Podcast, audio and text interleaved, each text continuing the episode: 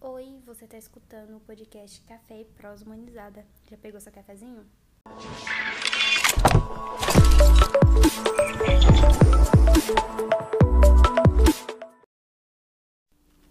Olá, pessoal. Eu sou a Maria Augusta, curso Direito na Universidade Federal do Tocantins.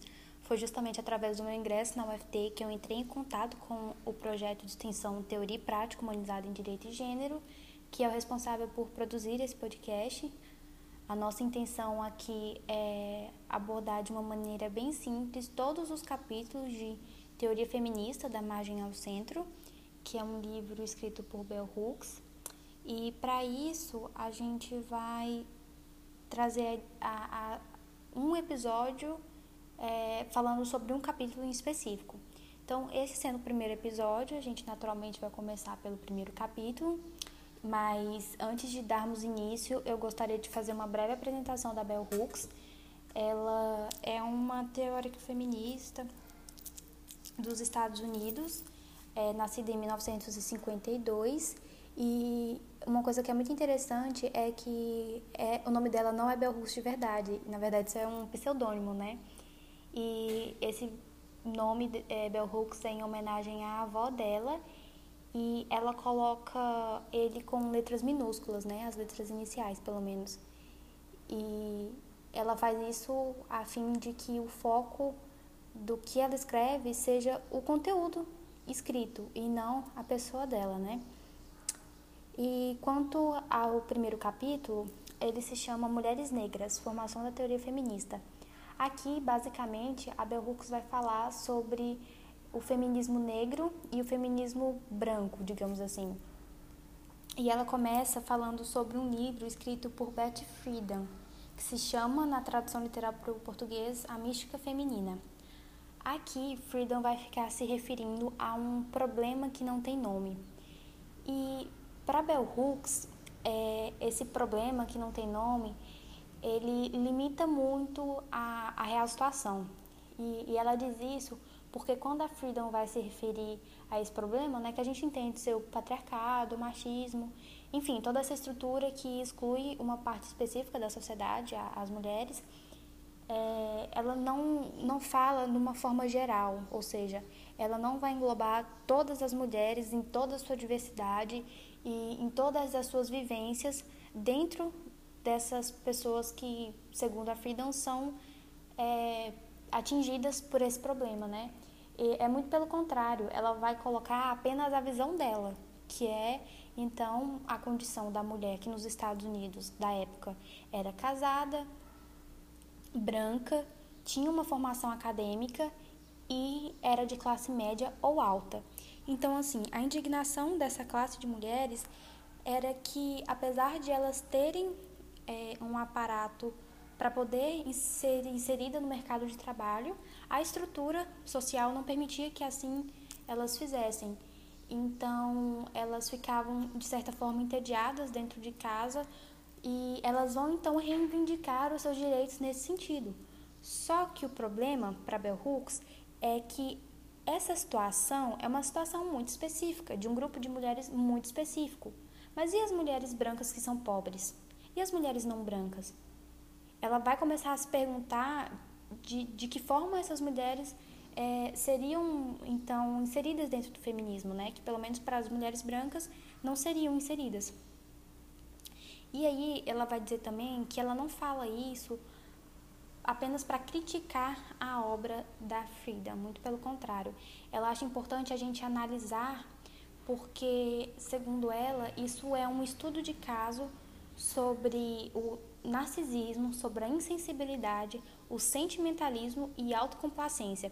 E tudo isso ela vai falar e se basear especificamente em um capítulo de A Mística Feminina que se chama Desumanização Progressiva. Aqui a Freedom vai dizer que há uma desumanização das mulheres da classe dela, né? Então, é, formação acadêmica, casada, é, classe média alta, branca, enfim, todo aquele estereótipo que eu já passei para vocês, no sentido de que essas mulheres sofrem dentro de casa, é, sofrem psicologicamente da mesma forma que as pessoas que sofreram nos campos de concentração nazista. Ou seja, ela faz uma comparação no sentido de que os impactos psicológicos dessas duas situações é, é uma comparação muito válida. E para Bell Hooks isso é um problema, logicamente, né? Mas ela vai dizer também que um outro problema é que a Friedan foi uma das primeiras mulheres a começar a escrever sobre o feminismo contemporâneo. E por consequência disso, foi enraizada essa visão que é extremamente carregada de preconceitos de raça e de classe, e isso foi se passando com o passar do tempo, né? E aí, posteriormente, a Bell Hooks vai citar uma outra autora, que é a Rita Mae Brown, mais especificamente um livro chamado The Last Straw, em que a Rita Mae Brown vai falar sobre a, o conceito de classe. Para ela, classe é muito mais do que Karl Marx coloca como definição, porque para ela a classe também está ligada ao comportamento. Então, na, na visão dela, é, a partir das suas próprias experiências de vida, você vai reproduzir um comportamento. Ou seja, você é influenciada pelo meio que você vive. Só que essa visão de mundo vai trazer uma certa criticidade que as mulheres brancas, segundo a Rita, não estão, é, é, como é que eu posso dizer, não estão aptas ou abertas a aceitar, porque elas vão acabar saindo da zona de conforto. Ou seja, elas vão começar a observar nesse sentido a sociedade machista e mais principalmente racista em que elas estão inseridas e se posicionar contra isso. Mas para isso você precisa sair da sua zona de conforto, que é uma coisa que elas não estão é, aptas a fazerem. Ou seja, ela vai dizer que as mulheres brancas da época estão dispostas a aceitar somente o, a classe segundo o que Karl Marx vai trazer. E aí a Bell Hooks vai continuar falando que é evidente que muitas mulheres sofrem com essa tirania sexista, mas há poucos indícios de que isso estabeleça um elo comum entre as mulheres. Ou seja, não é porque todas as mulheres sofrem com o machismo que elas têm um elo em comum. E ela vai dizer isso no sentido de que a raça e especificamente o racismo, né, vão trazer algumas diferenças dentro da sociedade no sentido de, de como as mulheres são vistas. E assim, não só o racismo, mas também questões de orientação sexual, é, classe, religião.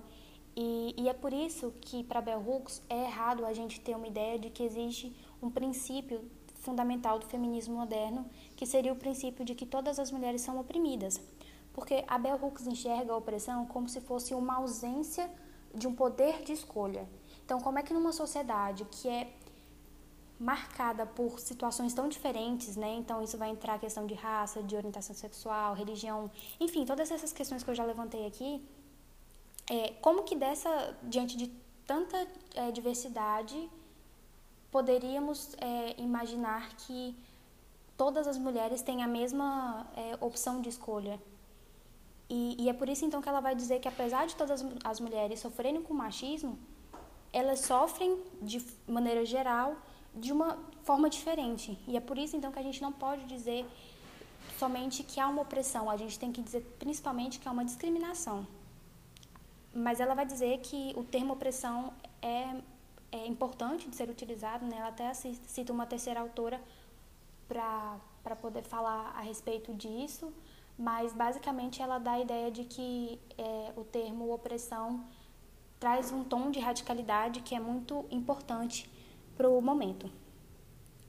E ela vai dizer também que, como essas mulheres brancas foram diretamente beneficiadas pelo feminismo que elas construíram, né? Então, aqui eu falo no sentido de que há uma diferenciação entre o feminismo negro e o feminismo branco. É, é muito difícil, por uma questão lógica mesmo, para as mulheres brancas criticarem o feminismo de forma geral, especialmente o feminismo que elas construíram. Para Bell Hooks, não faz sentido é, tudo isso que eu levantei aqui, porque para ela o feminismo é um movimento em construção. Então a gente precisa criticar, a gente precisa questionar, precisa reexaminar, precisa de explorar novas possibilidades, porque o que acontece na visão dela, inclusive ela vai trazer um relato pessoal para é, explanar melhor essa situação, é que as mulheres brancas da época vinham com uma, digamos, ideia absoluta do que seria o feminismo e engessada e tentavam, é, de certa forma, impor essa situação para as outras mulheres que se interessavam pelo feminismo.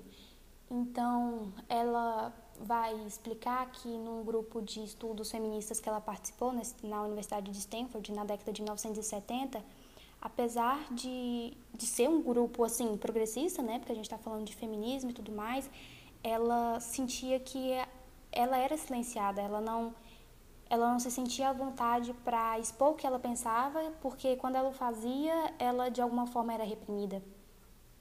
Então, ela vai dizer que as mulheres brancas não entendiam que as mulheres não brancas podiam é, ter uma percepção diferente do feminismo, diferente do que elas, né, do que as mulheres brancas pensavam, e essa percepção ser construída a partir das suas próprias vivências. Ou seja, as feministas brancas pensavam aquilo ali era aquilo ali elas queriam impor. E quanto a esse grupo de estudos de que a, a Bell Hooks participou, ela relata uma situação que ela achava assim relativamente estranha, né, no sentido de que para as mulheres brancas estar juntas ali, reunidas, para discutir sobre essas questões, era uma espécie de, de festa. E assim, realmente é uma, de certa forma, uma alegria, né? Porque a gente está falando de, de uma tentativa de transformar a sociedade para melhor, e eu coloco melhor entre aspas aqui, né? Diante de tudo isso que eu falei para vocês. Mas a Bell Hooks não entendia, é, aliás, não entendia não é a palavra certa para utilizar ela não, ela não ficava confortável em ver que para essas mulheres brancas era uma situação muito diferente do que ela viveu dentro da comunidade dela. E ela fala isso no sentido de que essa alegria toda dessas mulheres é, passava uma ideia de uma competitividade muito grande que foi construída ao longo do tempo. Então, o fato de elas estarem juntas seria uma festa nesse sentido, né, de, de quebrar essa competitividade. E para a isso é muito diferente do que ela viveu, porque o, o de lugar de onde ela veio, as mulheres eram acostumadas a, a se amar, a se ajudar, enfim. Então, ela vai vai trazer essa essa questão. E aí, é, a Bell Hooks vai encerrar esse capítulo com uma frase, e eu acho muito interessante trazer aqui como encerramento desse episódio também, que ela vai dizer assim: O sexismo dos homens negros prejudicou a luta contra o racismo, tal como o racismo das mulheres brancas prejudicou a luta feminista. E então aqui eu encerro a minha fala. Agradeço a todo mundo que, que pôde participar desse momento e faço um convite para que acompanhem os próximos episódios também. Obrigada.